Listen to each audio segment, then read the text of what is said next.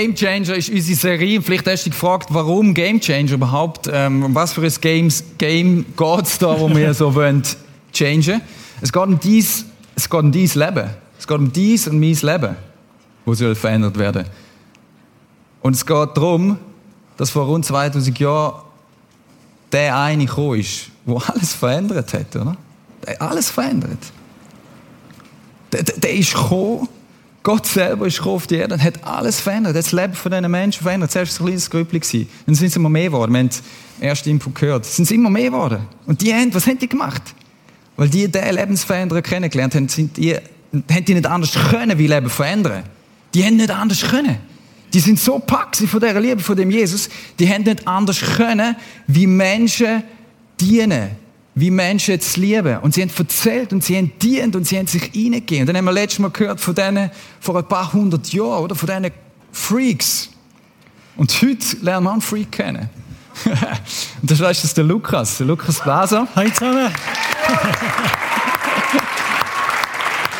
der, Lu der, der Lukas ist auch so ein Game Changer, weil er was hat er gemacht? Der ist vor also einigen Jahren, er wird es noch erzählen, hat er gefunden, ich, ich gang. Tschüss. Schweiz, ade. Und ich gehe ins Land, wo ich keinen Plan habe, was auf mich zukommt. Und er hat das gemacht, weil er nicht anders hätte können. Weil, weil, weil er dem Jesus begegnet ist. Und, und dann, ähm, dann ist viel passiert. Und was passiert ist, das werden wir heute kennenlernen. Und ich finde es mega cool, dass du da bist. Ein ganz normaler Mensch, hast du nochmal betont, wo wir vorher geschwätzt haben miteinander. genau. Und ich finde es so ermutigend zu sehen, Gott braucht so Leute wie, wie der Lukas und, und dich. Und mein Wunsch ist, dass du heute Abend wie so e-, etwas siehst von dem, hey, was könnte, was könnte möglich sein? Und dass du heute Abend heimgehst und sagst, hey, ich, ich, ich will auch, ich will auch dem Jesus so nachfolgen, einfach kommen, was wolle. Und ähm, merci, dass du da bist, Lukas, und dass ja. du uns wirst inspirieren. Erzähl mal, wie war das gewesen? Du kommst auf die Idee zu gehen also, äh, und irgendwo weg. Erzähl mal, wie es dazu gekommen ist. Gut. also es ist schon verrückt. Das erste Bild kann man schon einblenden. Ich bin auf einem Bauernhof in Rusmu, Ruswil aufgewachsen, das ist Kanton Luzern, ein Bauernsohn. Ich habe vieles nicht so, ah genau, muss noch einschalten. Sehen wir gerade einen Bauernsohn, der nicht so technisch affin ist. Und ich, ich mit meiner Familie bin gelandet in Nordlaos unter der Taidam Volksgruppe. Hat schon jemand mal gehört von dieser Volksgruppe? Also Seedam kenne ich, aber Taidam nicht. genau. Seedam Center, genau. Nein, und das ist, ich hätte das nie können planen. Wenn ich auch der beste Planer wäre was Gott uns geführt hat, ist genial.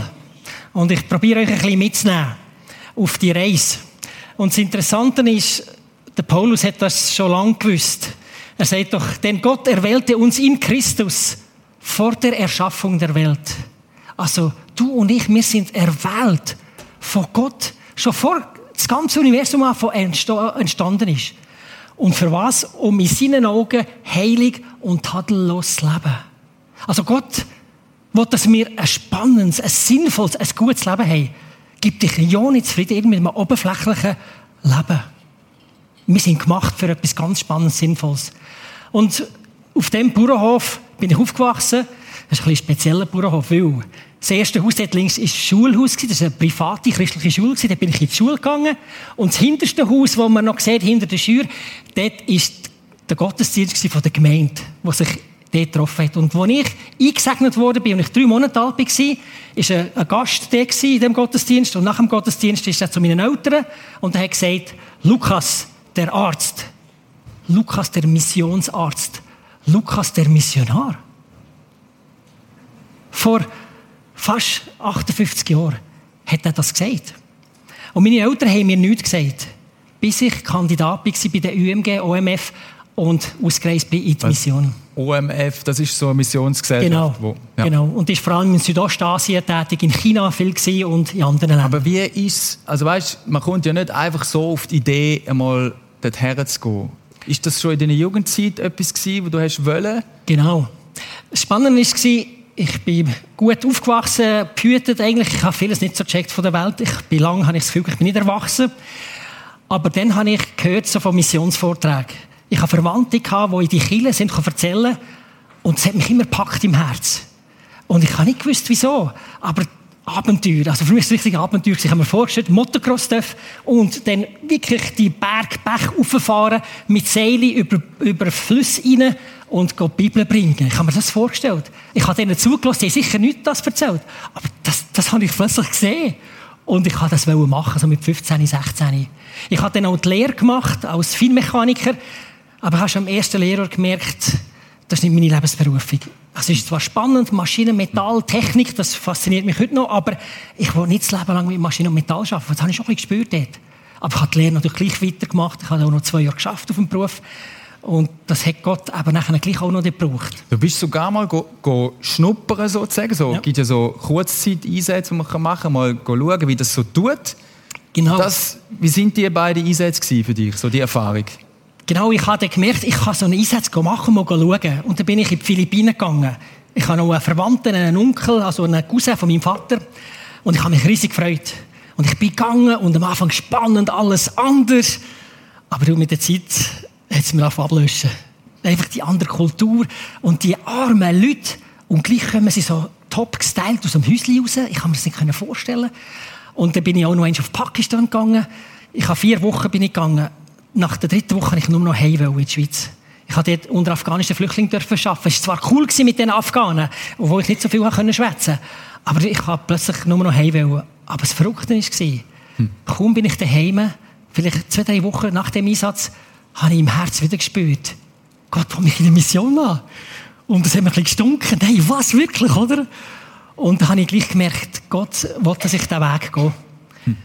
Und so bin ich dann, ja, auch in der, in der Kirche, wo ich dort war, ist der Pastor einmal zu mir zugekommen und gesagt, Lukas, ganz gut Theologie studieren. Hey, ich sehe in dir, ich habe noch eine Jungschaft mitgründen, durfte mithelfen, leiten, ich habe viel gelernt, also mithelfen, Kinderarbeit, Jugendarbeit, was auch immer. Das ist im Fall ganz super, das hat mich geformt, das hat mich geprägt.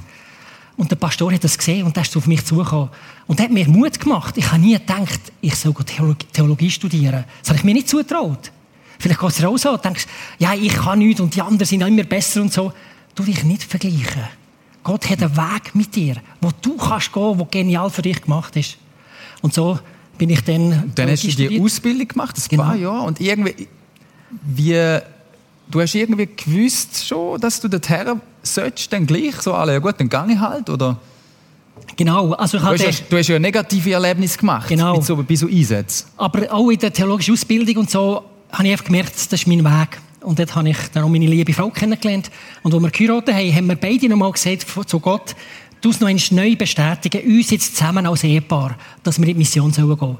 Und Gott hat es gemacht und hat eben die Türen aufgemacht zu der OMF, zu dieser Missionsgesellschaft. Und dann sind wir gegangen. Wir wollten auf China gehen, aber die OMF hat gesagt, nein, wir schicken euch nach Thailand. Und wir, was? Okay. Aber wir haben gespürt, es ist richtig. Obwohl wir andere Pläne hatten, haben wir gemerkt, Gott führt uns und wir haben uns führen Wie, wie habt ihr das gespürt?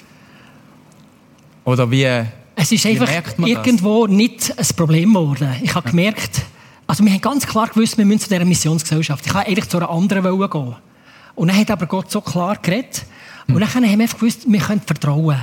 Und dann haben wir einfach denen Leiter in Singapur sind die Leiter gewesen, die entschieden haben, dass sie uns nicht nach China schicken, sondern nach Thailand. Und haben gesagt, okay, jetzt gehen wir schauen, was Gott vorhat. Und Gott hat uns dann, dann wirklich auf Thailand gebracht.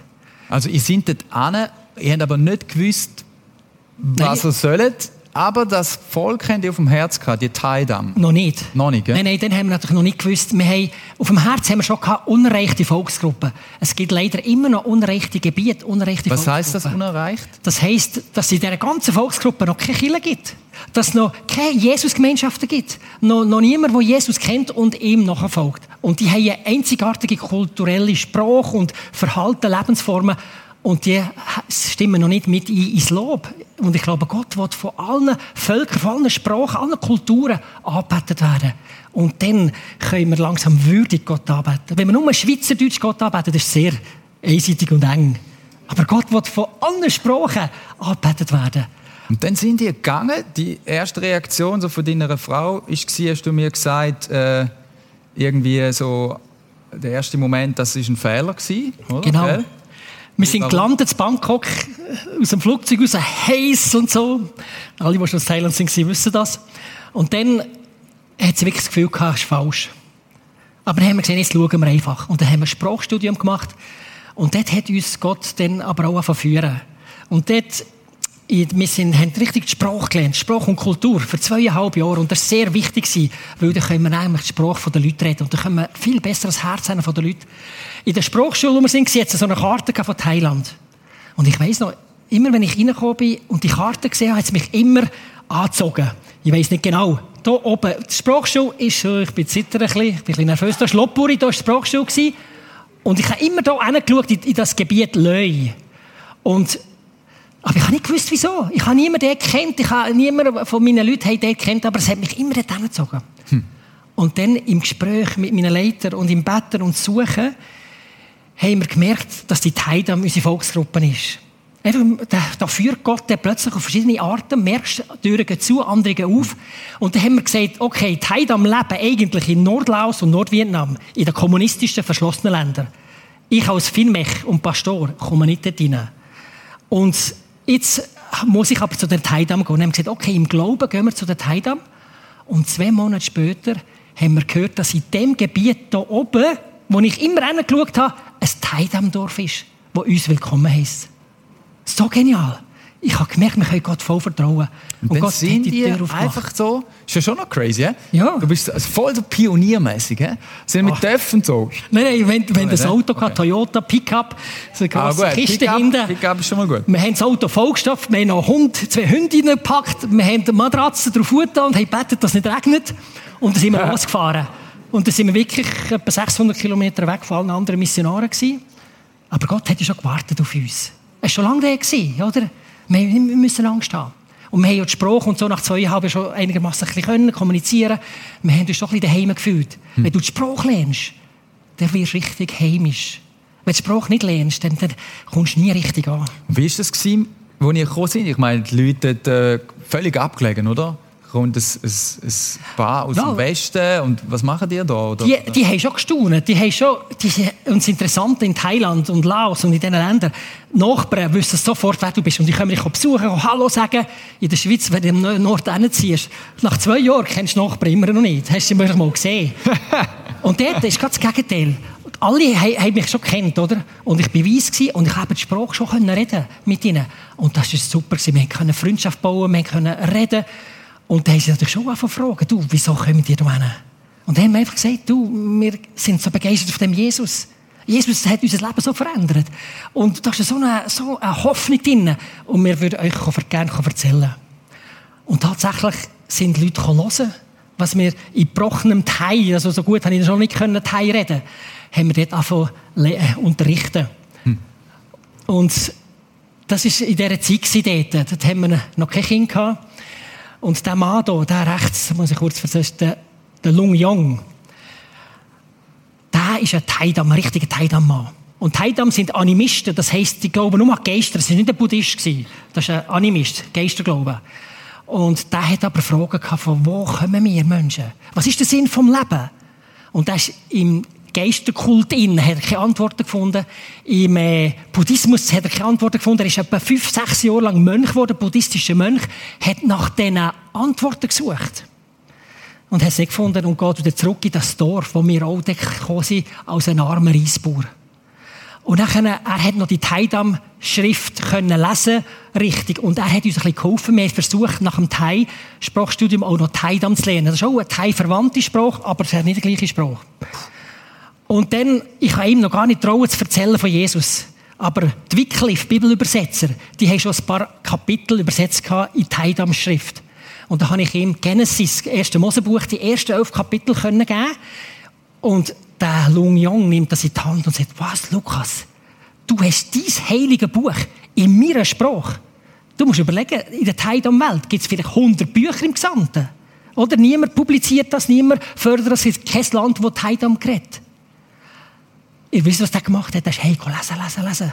Nach zwei Tagen kommt er so gesagt, hey, du, da muss noch viel mehr um sein. Ich habe Antworten bekommen auf meine Fragen, die ich das Leben lang schon habe. Und ein bisschen später ist noch eine Heidam-Frau gekommen, eine Gläubige, die uns geholfen hat, das Evangelium erklären. Das ist er mit seiner Frau, das ist seine Frau da noch, sie da. Und das ist ihre, ihre Tochter. Sind sie und noch zwei andere Ehepaare sind zum Glauben gekommen. Und, aber ich habe gar nicht viel gemacht. Ich bin einfach der gewesen, in dem Moment, in dem Dorf, und haben können die ersten elf Kapitel von Mose geben, und das hat schon gelangt. Hm. Der hat schon gemerkt, das ist die Wahrheit. Ich habe gar nicht viel mehr machen Und so hat Gott uns einfach gebraucht. Und der Daniel und die Gemeinde und sie da, das ist It, sie ist schon gläubig. Sie ist die einzige Frau, die in diesem Dorf schon geglaubt hat. Und dann haben wir die auch kennengelernt. Und dann haben wir eine Gemeinschaft mit ihnen. Und dann haben wir eine Gemeinde gründen. Ich bin noch im Sprachstudium und wir durften eine Gemeinde wow. gründen. Also, so genial. Das kann nur Gott machen. Und die Gemeinde gibt es heute noch. Ich bin sie im Oktober wieder besuchen. Aber der Daniel wollte noch etwas erzählen. Im April 2018, wo wir zurückgekommen sind, also im Sommer 18 sind wir zurückgekommen, sind wir sie noch mal besuchen im April. Aber ich habe gehört, Daniel ist schwer krank im Spital, er hat irgendeinen Hirnschlag oder so etwas gehabt, ich weiß nicht mehr genau was. Aber er war bewusstlos, gewesen, hat nicht mehr geatmet, hat ins Spital da, er ist an Schläuche gehängt, so Beatmungsschläuche. Und in diesem Raum sind alles Männer, alte Männer gewesen, alles so Atmungsschläuche gewesen. Und der Doktor hat gesagt, äh, der wäre nicht mehr normal, wenn er zurückkommt. Hm. Und wir sind natürlich dann an das Bett hin, haben mit ihm verschwätzen und er hat genickt, hat alles verstanden. Praise God. Also, wir immer noch denken oder? Und dann haben wir einfach für ihn gebetet und Mut zugesprochen und haben nicht recht gewusst, was sagen. Und dann sind wir gegangen.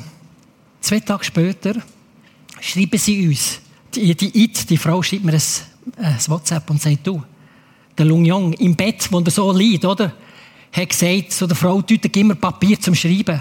Und dann hat er sein Zeugnis aufgeschrieben, wie er Jesus gefunden hat. Und dann hat er gesagt, gib das meinen zwei Nachbarn zum Lesen.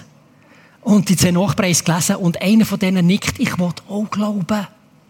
Im Spital dort, an der Maschine, ist er ein Zeugnis und er kommt zum Glauben. Und äh, wieder zwei, drei Tage später sind beide Männer gestorben. Hm. Merke ich, wenn Gott dir einen Impuls gibt, hm sollst du etwas machen, mach's. Wenn es etwas Gutes ist, mach's. Hm. Es kann der letzte Moment sein für die andere Person. Einfach so genial. Und mit der, einfach dürfen dabei sein und sehen, wie Gott wirkt. Dann sind wir vier Jahre total dort gewesen? Genau, ja. in diesem Dorf. Ja. Und nachher ist die Reise weitergegangen. Wo sind wir nachher genau. gelandet? Wir haben gewusst, wir müssen zu der Thaidam. Und die meisten Thaidam leben in Nordlaos und Nordvietnam und nicht in Thailand. Das ist wo ist das so ungefähr? Einfach, ähm, Ein bisschen im Norden oben. Genau, also es ist äh, Vietnam und Thailand und in der Mitte ist Laos, genau. Und wir sind jetzt dort an der Grenze zu Laos in Thailand schon gewesen dort, aber wir gewusst, wir müssen auf Laos rein oder auf Vietnam. Und Gott hat die Türen auf Vietnam nicht aufgemacht, aber auf Laos. Auch ja. auf eine geniale Geschichte. Und wir sind dort an der Grenze gewesen. Und dann haben wir meine zwei Söhne hatte ich, kleine Buben. Und wir gewusst, wir müssen auf das, in das Laos hineingehen. Und ich wusste wie. Und da sind wir einfach als Touristen reingegangen. Und ein anderer Missionar hat gesagt, du könnt schauen, was Gott vorhat. Und dann haben wir gesagt, okay, haben wir gebeten, gesagt, Gott, jetzt gehen wir dort rein und du musst die Tür aufmachen. Ich weiß nicht wie. Also ihr habt überhaupt gar keinen Plan gehabt, was ihr dort sollt? Nein. Ich habe gar nicht. Ihr habt einfach gewusst, ihr müsst dort hin. Ja, genau. Ja. Und dann sind wir reingegangen. Ich bin mich an christliche NGOs vorstellen, aber da hat nichts, die haben nicht gerade Interesse an mir. Und dann bin ich in die internationale Kirche gegangen, das war so eine kleinere Gemeinschaft. Gewesen. Und dort habe ich mich vorgestellt, I'm Lucas from Switzerland and I'm looking for work. so ziemlich naiv, oder? Aber ja, das ist sechs Nummern, oder? Und dann ist dort der Dr. Philipp. Ein Elsässer, der alemannisch redet. Oder ein Chirurg. Und das war der Direktor von NGO. Und der ist gerade auf mich zugekommen. Ich konnte gerade mit ihm Schweizerdeutsch schwätzen, dort in Vientiane. Der hat mich verstanden, oder Elsässer. Mhm. Und dann hat er gesagt, ja, was für Arbeit ich suche. Und dann haben wir gesagt, ich will mit der Taidam arbeiten, mit der Erfolgsgruppe. Und mein Schwiegervater hat ein Textilgeschäft damals gehabt, hier in der Schweiz. Und er hat gesagt, du, in Laos, Teil, äh, Vietnam, tun sie Seiden weben. Vielleicht können wir etwas mit Seiden zusammen machen. Hm. Und dann habe ich dem Dr. Philipp gesagt, ich will mit der Taidam arbeiten und im Bereich von der Seidenentwicklung. Und hat der Dr. Philipp gesagt, du, jetzt müssen wir zusammen essen und mehr darüber schwätzen. Weil zwei Monate bevor ich ihn getroffen habe, ich habe ihn noch nie getroffen vorher, keine Ahnung wer er ist, ist er in Nordlaus gewesen, hat ein medizinisches Projekt vorbereiten und hat dort eine Farm noch gesehen. Und die lokale Regierung hat ihm gesagt, du darfst die Farm brauchen, wenn du eine Idee hast, um irgendein Entwicklungsprojekt zu machen. Und er hat schon lange die Idee gehabt, Seitenqualität ist sehr schlecht in Laos. Mhm. Und gewusst, wir müssen die Qualität verbessern. Schöne Muster, aber die Schiebefestigkeit und alles ist schlecht dort. Und er hat schon lange die Idee gehabt, wir sollten eigentlich die Qualität verbessern, das Projekt machen.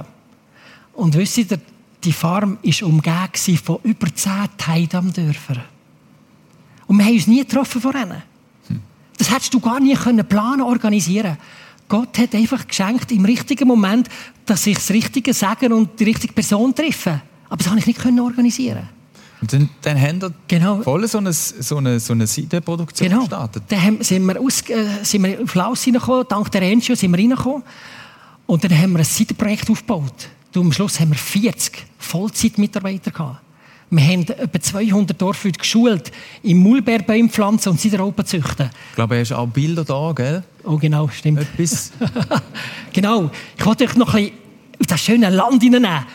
Laos ist auch ein Land der Millionen Elefanten. Vor etwa 700 Jahren hat es ein Königsreich gehabt, das heisst Lan Sang. Und das heisst eben eine Million Elefanten.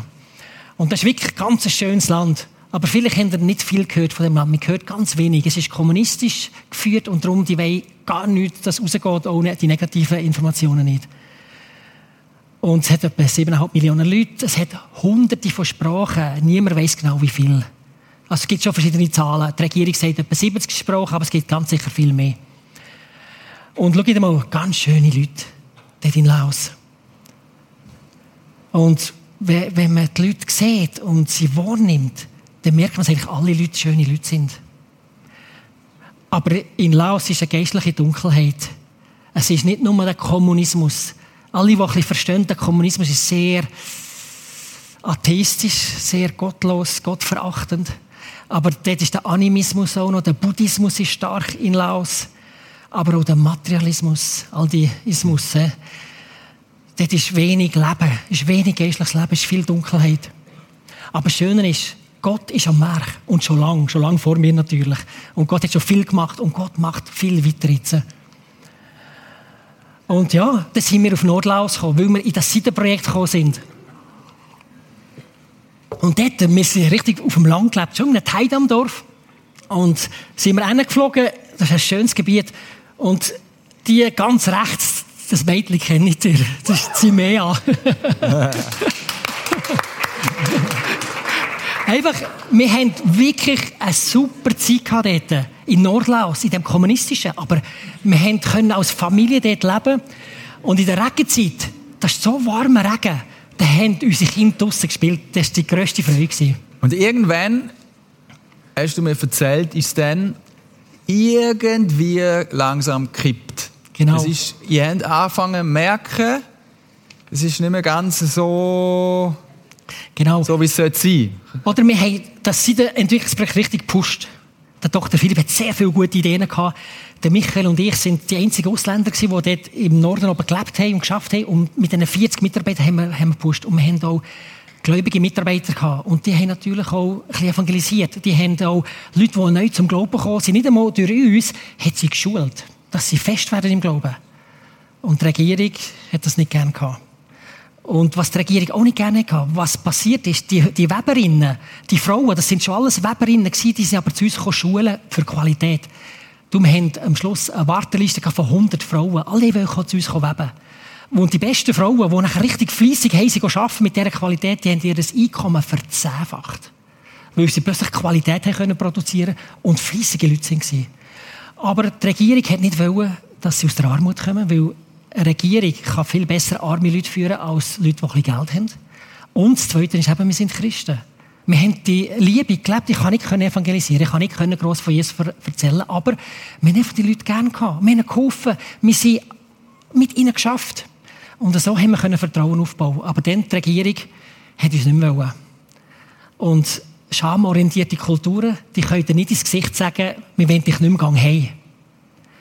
Und wir haben das der gehört hinter ein Gossip, wir müssten eigentlich gehen, wir sollten nicht mehr da bleiben. Hä? Komisch.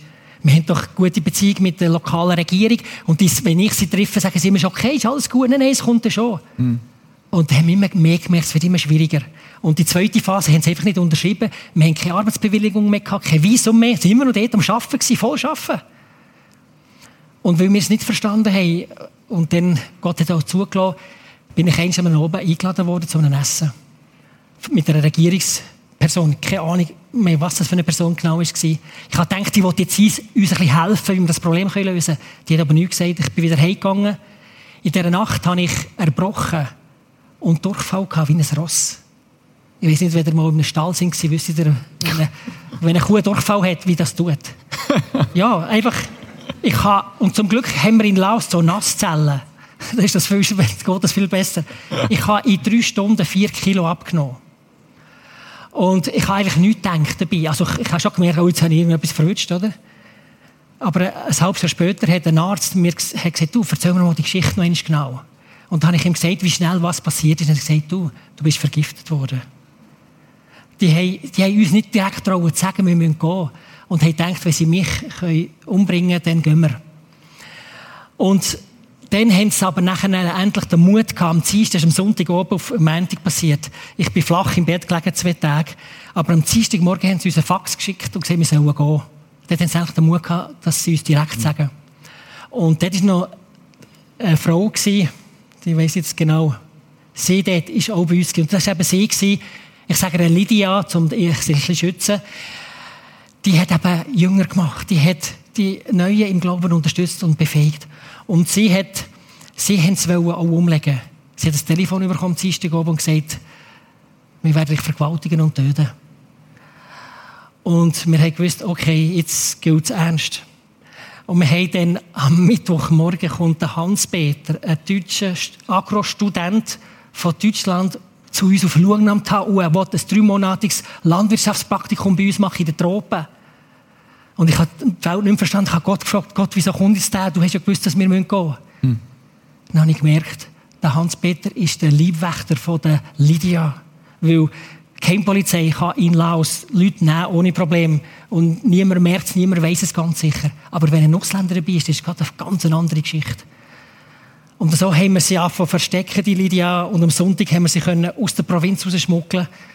Und sie hat, sie hat können auf Thailand übergehen, in, die Sicherheit. Und das Interessante ist, wir, wir hatten keine Angst. Gehabt. Obwohl, wir haben gemerkt, wir sind in einem komischen Film. Und erst in Thailand wo wir in der Sicherheit waren, also vor allem Lydia, hat sie Angst bekommen. hat sie alles ein bisschen eingeholt. Mhm.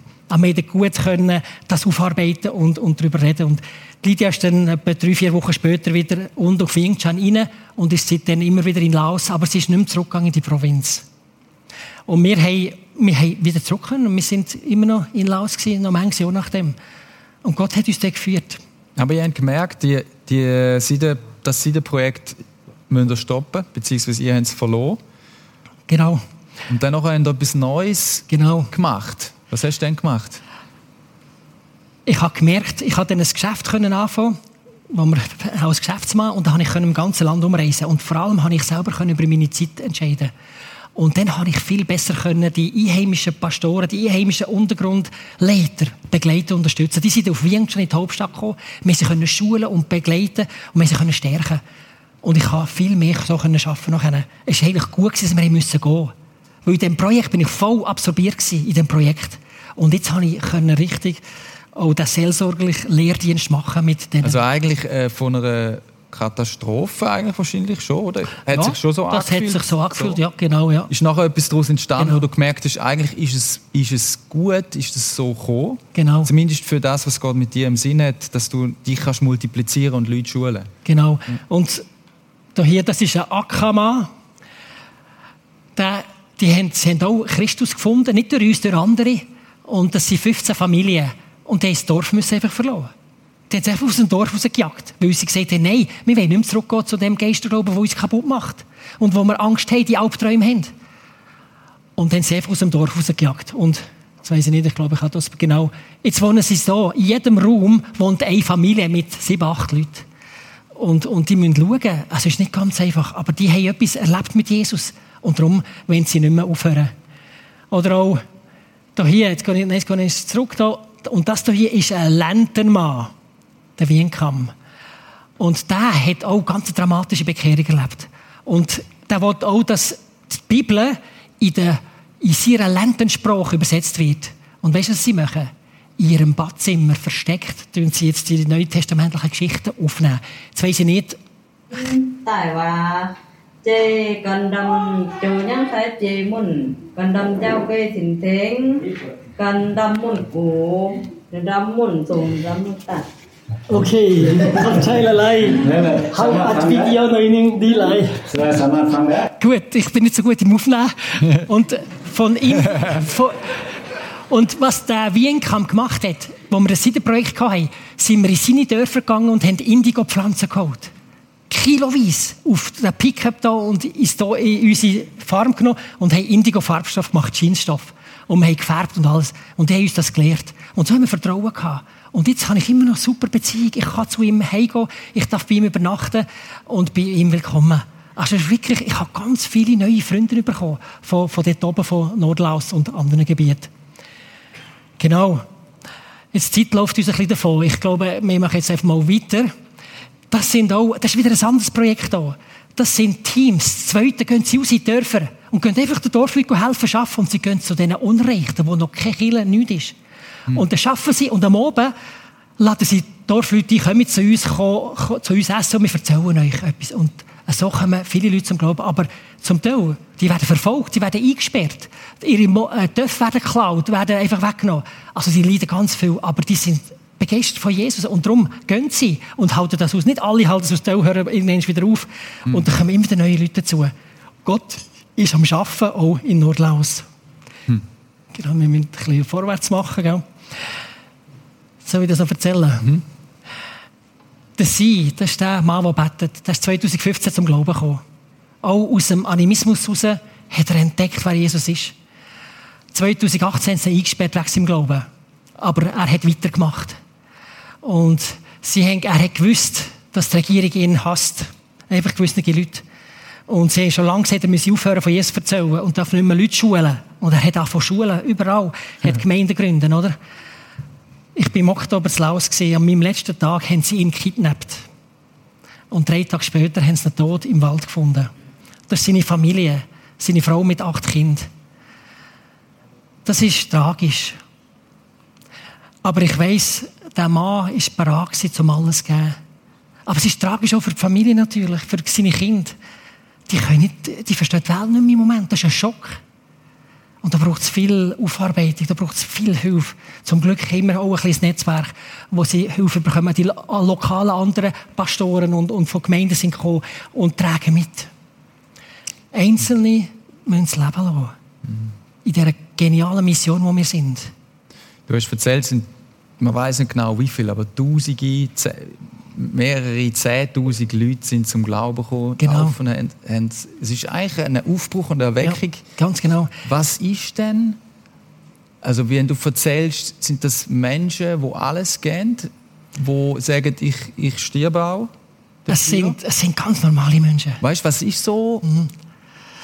Gibt es etwas, wo du sagst, das ist das, was es ausmacht, dass sie so dem Jesus nachfolgen?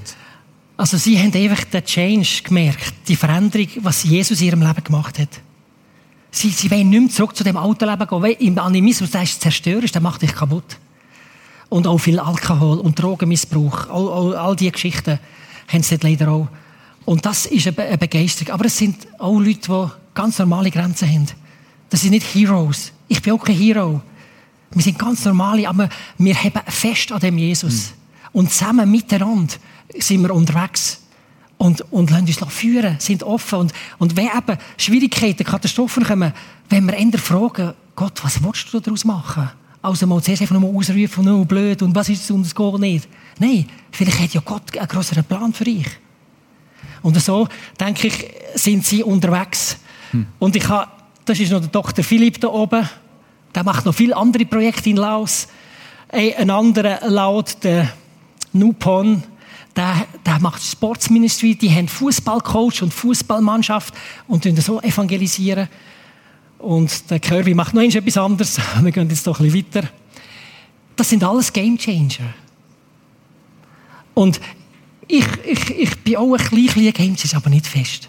Aber ich einfach dürfen dabei sein, wie Gott dort wirkt. Wie Gott führt, leitet. Und meine Geschichte ist noch nicht fertig. Wir sind wieder zurückgekommen. Und ich finde es auch ganz spannend in der Schweiz, obwohl in der Schweiz nicht so viel Erweckung im Moment ist. Und gleich, ich sehe viel Gutes, was passiert. Ich sehe Leute, die dem lebendigen Gott begegnen und Veränderung bekommen. Neu gemacht werden, Heilung bekommen. Mm. Und um das geht es. Mm. Und ihr seid auch solche Game Changer. Und wir zusammen erwarten, dass Gott weiterwirkt. Mm. Was kannst du uns noch so für uns auch so ein paar Sachen mitgeben, wo du sagst, okay, was, was es dir von all dem, was du erlebt hast, auch in diesen anderen Kulturen, Aufbruch, Menschen, wo, wo alles gehen, wo bis in den Tod gehen für, Je gehen für Jesus jetzt. Und wir sind da in einer ganz anderen Situation mhm. und wünschen uns auch, dass etwas passiert mhm. in unserem Leben, dass Gott uns braucht. Mhm. Weißt, gibt es etwas, wo du sagst, ey, machst du es so? Oder, oder gibt es etwas, wo du, wo du uns, uns wie raten Weißt du? Zum auch ein Game, Game Changer sein, zum, zum, mhm. zum Erleben, wie Gott einen braucht? Ich glaube, bis ganz dich. Ja. Du niemand kopieren, du dich mit niemandem vergleichen, das ist ein Blödsinn. Mhm. Du machst dich nur kaputt. Und glaub, dass du einzigartig gemacht bist. Gott hat dich genauso wollen, wie du bist. Das war seine Idee, dass du diese Haarfarbe hast, dass du so groß bist, dass du hier in der Schweiz aufgewachsen bist. Oder wo auch immer. Und darum, fang an zu entdecken, such. Zusammen mit deinen Freunden. Was ist unsere Lebensberufung? Und dann lass auf dein Herz. Dort, wo Gott dich anspricht, wenn gute Sachen sind, du im Herzen das spürst. Und dann natürlich, wenn du eine Beziehung zu dem Jesus willst und nur fünf Minuten Zeit nimmst pro Tag, um schnell Hallo sagen und wieder Tschüss. Äh, eine Beziehung mit Jesus. Wenn das eine Liebesbeziehung ist, dann lebt die. Dann bist du ständig mit ihm verbunden. Und, und, du, und du gehst zusammen beten und du gehst allein beten. Und lass dich anstecken. Ich kann nicht immer voll beten. Manchmal kann ich auch tageweise, wo ich fast nicht beten kann. Und gleich lasse ich mich wieder ermutigen. Mhm. Und einfach Gemeinschaft. Und ich glaube, ihr habt eine super Gemeinschaft schon da. Jetzt, äh, nach, nachdem es fertig ist, redet miteinander über die Themen. Und ihr dürft ganz ehrlich sein, wir müssen nichts einander vormachen. Wir sind alles Geliebte. Mm. Mm. Und Gott hat eine Geschichte vor, auch mit dir, eine geniale, einzigartige Geschichte. Und in 30, 40 Jahren wollte ich eure Geschichte hören, mm. wie Gott euch geführt hat. So gut. Du hast, du hast gesagt, es ist auch mega wichtig, dass man jetzt das leben. Ja, genau. Nicht wartet auf Nein. irgendwann, sondern jetzt anfangen. Und genau. Heute, morgen, jeden Tag zählt. Und jeden Tag geht es nicht mehr. Wenn der Tag vorbei ist, ist er vorbei, der kommt nie mehr zurück. Aber jeden Tag ist ein neuer Tag. Und Gott hat vorbereitete Werke. Und es geht, es geht darum, dass wir die suchen. Und nimm jede Beziehung, nimm jede Begegnung ernst. Hm. Nimm jeden Menschen, der Gott in dein Leben bringt, wahr. Nimm ihn wahr, ganz wie er ist. Versuch zu hören, was wirklich seine Bedürfnisse sind. Das heisst halt schon, äh, nicht so egoistisch nur immer schauen, dass ich zu meinem Zeug komme. Oder? Aber ich glaube, jede Begegnung an jedem Tag kann, kann etwas passieren, wo Gott drinnen ist. Mhm. Und ich weiß nicht, der Michael Berra hat doch Beziehungstheologie. Wie heißt das Wort? Be Beziologie. Beziologie. Also ich finde das noch ganz spannend, weil das Leben besteht aus Beziehungen. Mhm. Und oder, wenn, wenn zwei Leute sich kennenlernen, dann, oh, spannend, etwas Neues, man entdeckt, kommt ein bisschen näher, man lernt sich noch mehr besser kennen. Und dann, wenn man sich recht gut kennt, ob jetzt befreundet oder nicht, dann plötzlich mit der Zeit merkt man ein bisschen, oh, es ist nicht alles nur gut. Merkt man auch ein bisschen schlechte Sachen voneinander und da versagt man und so. Und dann ist entscheidend, vergiss und lebst versöhnt weiter und trennst dich nicht und gehst einfach wieder auseinander. Schau mal die ganze Welt an. Alle gehen auseinander. Im Islam gibt es 30.000 verschiedene Richtungen. Im Buddhismus, Hindus noch viel mehr. Wir äh, evangelischen Kirchen, da gibt es 300 Konfessionen. Wir sind auch auseinander gehen wir, oder? Dabei, Jesus hat gesagt, lebt versöhnt. Hm. In der Kraft von Jesus können wir versöhnt leben. Da müssen wir uns nicht trennen. Wir müssen einander respektieren und achten, wenn wir andere Ansichten haben. Und wenn wir einander verletzen, vergeben wir einander.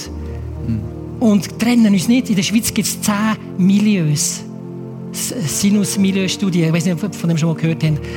Wir Schweizer entwickeln uns auch auseinander. Aber weil wir Gott nicht mehr kennen, weil wir nicht mehr, weil wir nicht mehr ringen, mit dem Jesus zu leben. Lukas, ich fände es stark, wenn du noch für uns würdest beten Dass wir so in diesen Groove reinkommen. Merk deine Leidenschaft. Du kannst, könntest noch lange erzählen. Du bist auch nachher noch da für mehr Fragen. Du hast noch ganz viele Geschichten und Erlebnisse gemacht. ich fände es stark, wenn du uns, für uns würdest, würdest beten, für uns als Gemeinschaft einerseits gerne, ja. und auch für uns als Einzelpersonen. Einfach, dass du uns würdest segnen auch für, Jetzt für das, was kommt. Jetzt gerade, ja. genau. Jesus, ich danke dir, dass du der Herr bist vom Universum und auch der Herr bist von uns, von unserem Leben. Und Jesus, du hast mir so ein spannendes Leben schon gegeben und es bleibt noch spannend. Und ich weiß, dass du jeden da hinten auch so ein spannendes Leben vorhast. Danke, dass schon viele von da dich erlebt haben. Aber Jesus, ich bitte dich und ich danke dir, dass du noch viel mehr reinkommst. Und dass die jungen Leute da ihre Lebensberufung suchen. Die Passion, die du geben willst, dass sie die suchen und überkommen. Und wirklich ganz für dich können leben, Jesus. Und Herr, auch wenn wir Fehler machen, wenn wir enttäuschen, wenn wir verletzen und wir haben Limiten. Und genau dort drinnen baust du gleich dein Reich. Das ist so genial. Und Herr, wir stehen auf einem Erd von 2000 Jahren Kirchengeschichte. Und wir dürfen es weiterbauen. Am grössten Projekt sind wir beteiligt. Dürfen wir Teil sein von deiner Mission. Danke, Jesus, dass du jeden Einzelnen da siehst und ihn füllst und stärkst und ihm Mut gibst, geradlinig den Weg mit dir zu gehen. So segne dich, der lebendige Gott, der dreieinige Gott. Amen. Amen. Danke viel, viel mal, Lukas, für deinen kleinen Einblick, den wir haben dürfen bekommen. Du bist nachher noch da. Du hast auch noch Sachen dabei, Material für von der Organisation, wo du Genau. lang unterwegs bist. Da dürfen wir dann zum Infodesk kommen. Äh, du wirst erzählen, was gibt es was für, für Möglichkeiten zum Reinschauen. Ganz kurz darf ich noch sagen, aber ich habe dahinter ein bisschen verschiedenes Material. Ich möchte euch äh, Mut machen, möchte ich mal einen kurzen Missionseinsatz. Geht mal für zwei, drei Monate oder für ein Jahr. Geht mal ins dritte Weltland. Und wir von OM Schweiz, wo ich jetzt arbeite, die haben super Einsätze. Das gibt dir ganz andere Perspektive. Komm mal aus der Schweiz raus und schau mal, wie schön die Welt ist. Und was Gott alles noch parat hat. Und das prägt. Und dann kommst du auch ganz anders wieder zurück. Einfach bist mutig und pack die, diese Chance, die Gott dir gibt.